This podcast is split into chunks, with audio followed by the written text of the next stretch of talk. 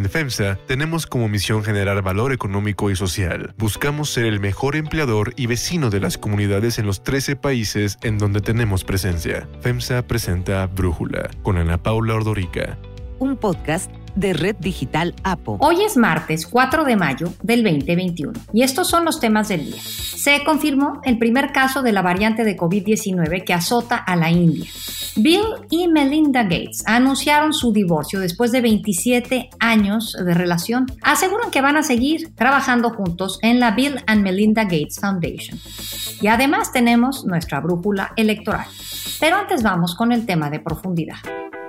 El presidente Andrés Manuel López Obrador no quita el dedo del renglón. Ha intensificado su campaña en contra de los organismos autónomos a los que amenaza con desaparecerlos, argumentando que solo consumen presupuesto y que no sirven para gran cosa, que lo que ellos hacen los podrían hacer algunas de las secretarías que están dentro del gobierno. López Obrador anunció que prepara una iniciativa de reforma constitucional precisamente para incorporarlos a las secretarías de Estado. Quitar todos esos organismos autónomos, entre comillas, independientes entre comillas, que se fueron creando para simular de que el gobierno estaba atendiendo al pueblo. Los organismos autónomos como el INAI, el IFT y el INE cumplen funciones públicas específicas que requieren de imparcialidad e independencia frente al Estado y son básicos para que éste funcione porque sirven como mecanismo para corregir desvíos y excesos en el ejercicio del poder.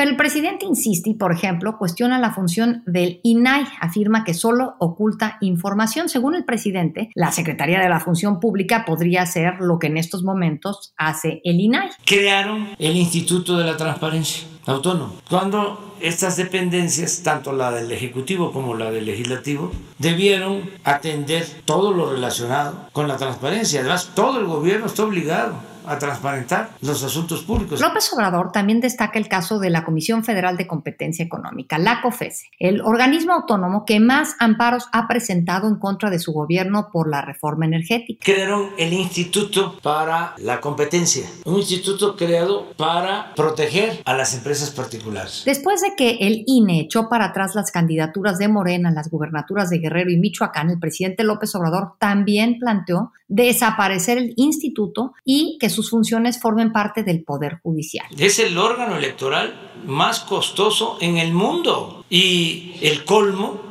es que no es para hacer valer la democracia. En caso de que procediera esa reforma, se tendría que ceder el control del Consejo de la Judicatura y a la Corte, ambos presididos por el ministro Arturo Saldívar, a quien López Obrador ha estado de acuerdo con que siga dos años más al frente de ese poder. La propuesta del presidente ha desatado críticas y rechazo de diferentes sectores. El Consejo Coordinador Empresarial señaló que en un Estado constitucional de derecho, el diseño de los entes públicos no debe modificarse atendiendo a políticas particulares. Porfirio Muñoz Ledo, diputado de Morena, que es del mismo partido del presidente, anunció esta semana que va a impulsar un frente amplio en defensa de la Constitución que formará con académicos, juristas, jueces, periodistas, intelectuales y ciudadanos interesados en defender a la Corte y a los órganos autónomos. Muñoz Ledo dijo que le preocupa el rumbo que está tomando el actual gobierno. Cuestionado al respecto, López Obrador así respondió. Es que está en todo su derecho, es libre.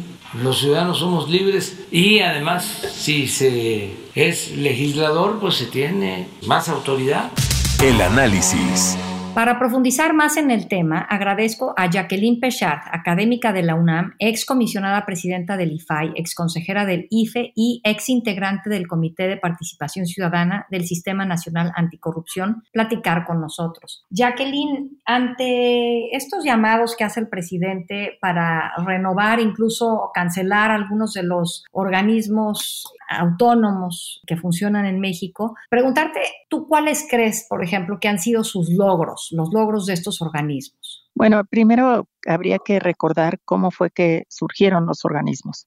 Todos los organismos autónomos hoy, que son 11, los que tienen constitucionalmente autonomía, porque hay otros que tienen otro tipo de autonomía, una autonomía legal, pero no propiamente constitucional. Pero los 11 que tienen autonomía constitucional surgen en el contexto de nuestro proceso de transición a la democracia. Surgen desde mediados de los años 90 y tienen dos grandes propósitos. Un primer propósito es fortalecer la profesionalización de estos organismos, es decir, las funciones que tenía el Banco de México, que tenía la Comisión Nacional de Derechos Humanos, que tenía el IFE en su momento, pues era fortalecer el profesionalismo de estos organismos dándoles autonomía, es decir, separándolos del poder ejecutivo como una manera de acotar el poder legislativo, de restarle influencia y concentración de poder al ejecutivo, pero al mismo tiempo de hacerlos más profesionales justamente por la autonomía. Es decir, la autonomía lo que les permite es centrarse en la especialización de su función y también no estar vinculado a los cálculos o a los intereses políticos del gobierno. Entonces así es como nacen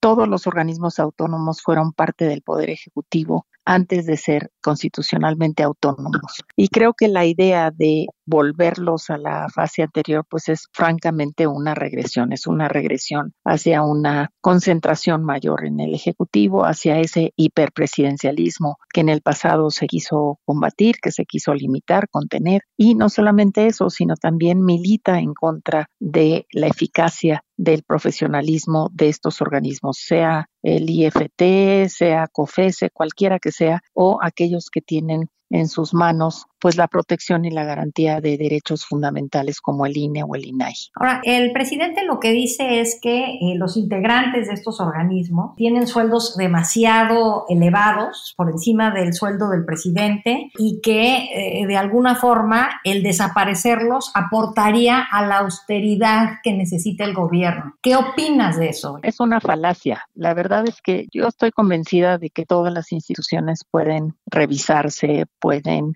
hacerse más austeras, se pueden hacer más eficaces sin necesariamente incrementar su costo o de costo de operación, digamos. Pero hay que recordar que a todos estos organismos se les han ido dando cada vez mayores facultades. El INE en 2014 recibió 72 nuevas facultades y eso implicaba pues tener una estructura más grande, implicaba tener pues mayor número de empleados, implicaba tener pues un mayor número de consejeros electorales, efectivamente. Y lo mismo sucedió en el INAI, igualitito. Realmente a partir de que fueron organismos exitosos es que en sus reformas se les han ido agregando más y más funciones. El INAI antes no estaba encargado de la protección de datos personales ni en el sector público ni en el sector privado y ahora sí lo está. Entonces, son adiciones que se le han ido dando y que no es posible pensar que bajarle el sueldo a quienes encabezan, que pues eventualmente se podría hacer, pero creo que ahí no está el problema. El problema está en asegurar que por la vía de la autonomía se pueda cumplir con las funciones que han venido desarrollando y además, pues lo que no se puede es hacer reformas solamente porque a alguien se le ocurren, es decir, que surgen a partir de una ocurrencia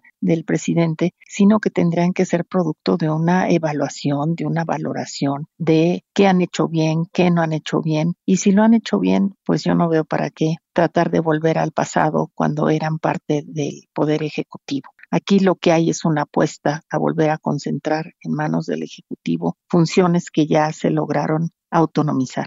Ahora, para quienes creen, y ahí diría yo, para quienes creemos en la importancia de estos organismos autónomos, ¿cómo se les puede defender ante una presidencia tan fuerte como la que tenemos en estos momentos? Pues la única manera como se pueden defender estos organismos es cumpliendo puntualmente con los cometidos que tienen encomendados, ¿no? Con las funciones que tienen encomendados. Entonces, el INE va a tener la oportunidad de probar que puede organizar elecciones en un contexto muy complicado, como es el contexto de la pandemia, en que tiene que garantizarle no solamente a los que van a votar, sino a los que cerca de millón doscientos mil funcionarios de casilla que van a estar atendiendo a los ciudadanos para permitirles que ejerzan su voto. Tiene que darles garantías de seguridad, de seguridad sanitaria, tiene que darles garantías las que les ha dado tradicionalmente de que su voto va a ser respetado cabalmente. Y si nosotros vemos para atrás los últimos 20 años, pues el IFE en su momento y el INE ahora pues, han garantizado alternancias una tras otra. De hecho, la de 2018 fue una nueva alternancia en el Ejecutivo Federal. Se ha podido tener un voto dividido, es decir, diferente el voto por el presidente del voto por el Congreso. Y ahí está la prueba de que el voto se cuenta y es lo único que sirve para decidir quiénes nos representan y quiénes son los que gobiernan. Entonces, la eficacia de estos organismos, y creo que lo mismo se puede aplicar al INAI, es decir, ver de qué manera ha sido el INAI el garante del acceso a la información y de la protección de datos, ver cuáles son los casos que ha resuelto, ver cómo se ha aperturado información, cómo la sociedad mexicana se ha hecho ya una sociedad que sabe de su derecho a saber y conocer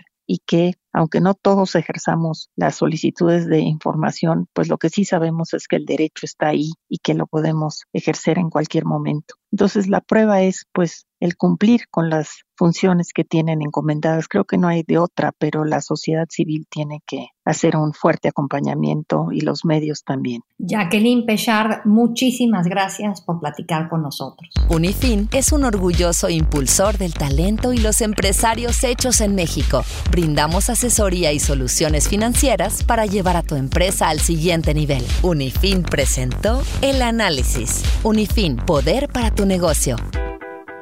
Brújula electoral.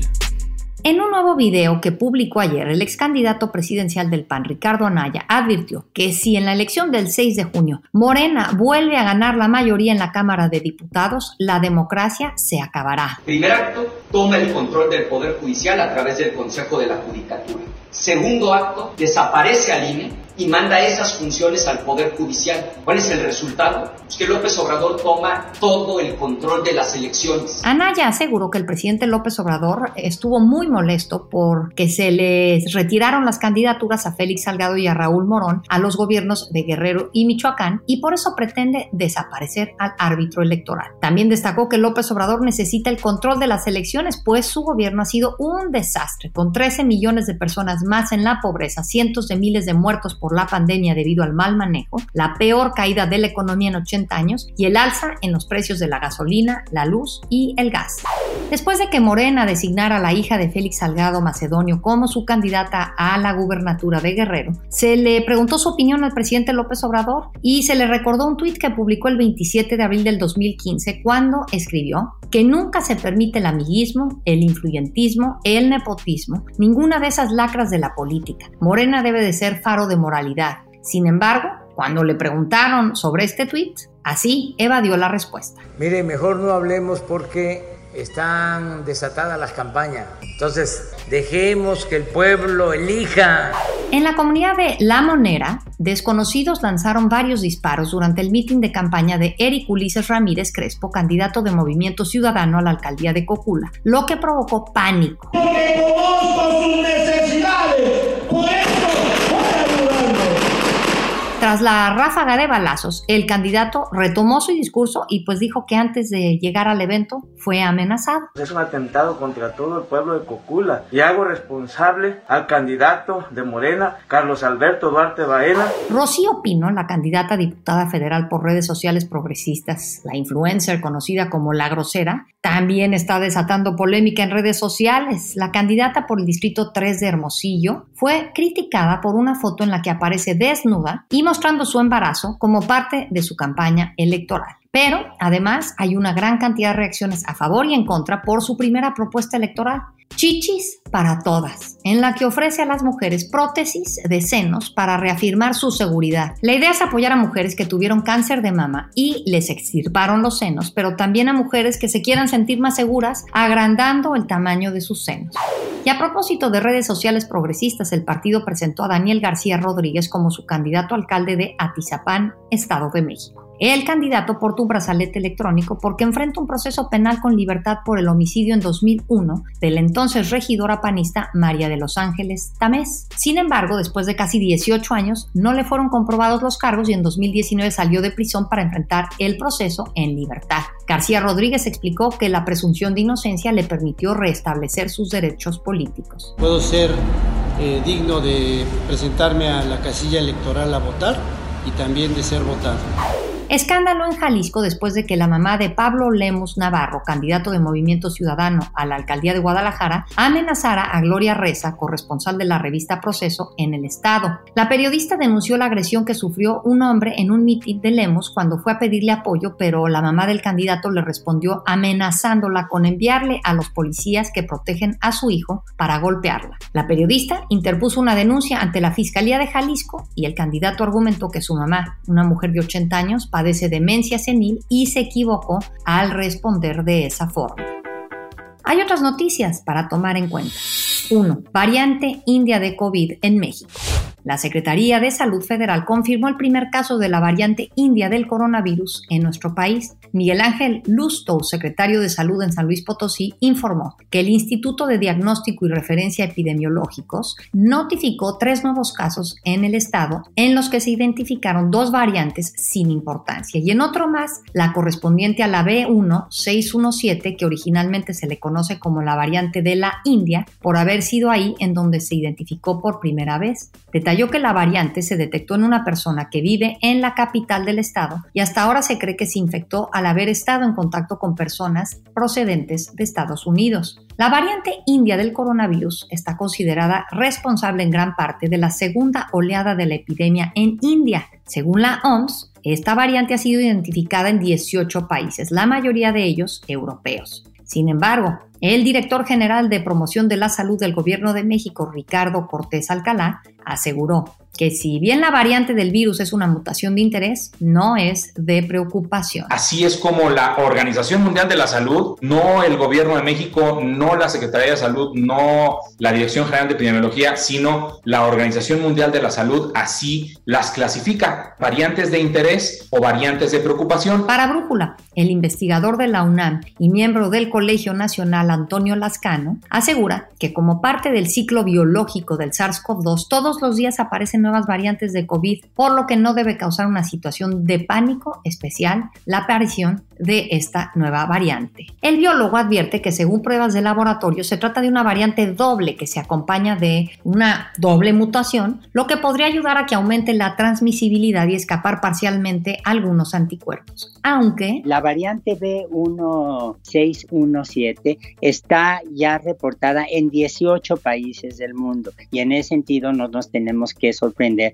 que también esté presente en México y en particular en San Luis Potosí, lo que habla muy bien del grupo de investigación que está en este estado de México es que rápidamente la detectaron, vieron los contactos que había tenido la persona que resultó infectada y se está haciendo el seguimiento epidemiológico. Pero las precauciones que tenemos que tener con esta variante y con todas las demás que existen son a las que ya a estas alturas deberíamos estar habituados. El uso del doble cubrebocas, la sana distancia y sobre todo el exigir que la mayor parte de la población esté vacunada. 2. Bill y Melinda Gates. The first question is, what does Melinda Gates look like? Uh, this? yeah, you look pretty much the same on videos you look like in person. Yeah. yeah. is Bill Gates still alive? Wow. Yeah. Después de 27 años de matrimonio, Bill y Melinda Gates anunciaron su divorcio, poniendo fin a esta unión que fundó una de las principales organizaciones benéficas del mundo. A través de un comunicado publicado en sus redes sociales, la ahora expareja indicó que si bien continuarán trabajando juntos en la fundación, consideraban que no podrían seguir creciendo como pareja en la próxima fase de sus vidas. Aseguraron que la decisión de acabar con su matrimonio se dio después de un periodo de reflexión y de arduo trabajo. Pidieron a los medios y a la opinión pública privacidad.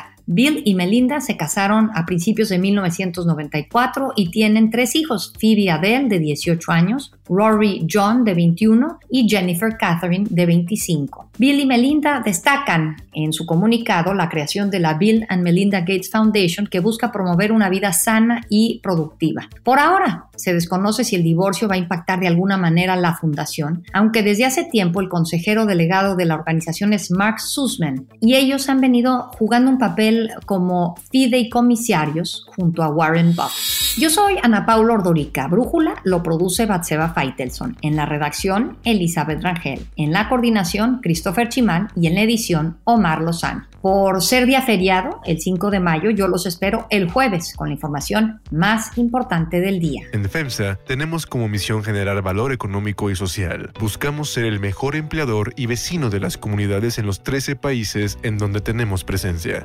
FEMSA presentó Brújula con Ana Paula Ordorica un podcast de Red Digital APO.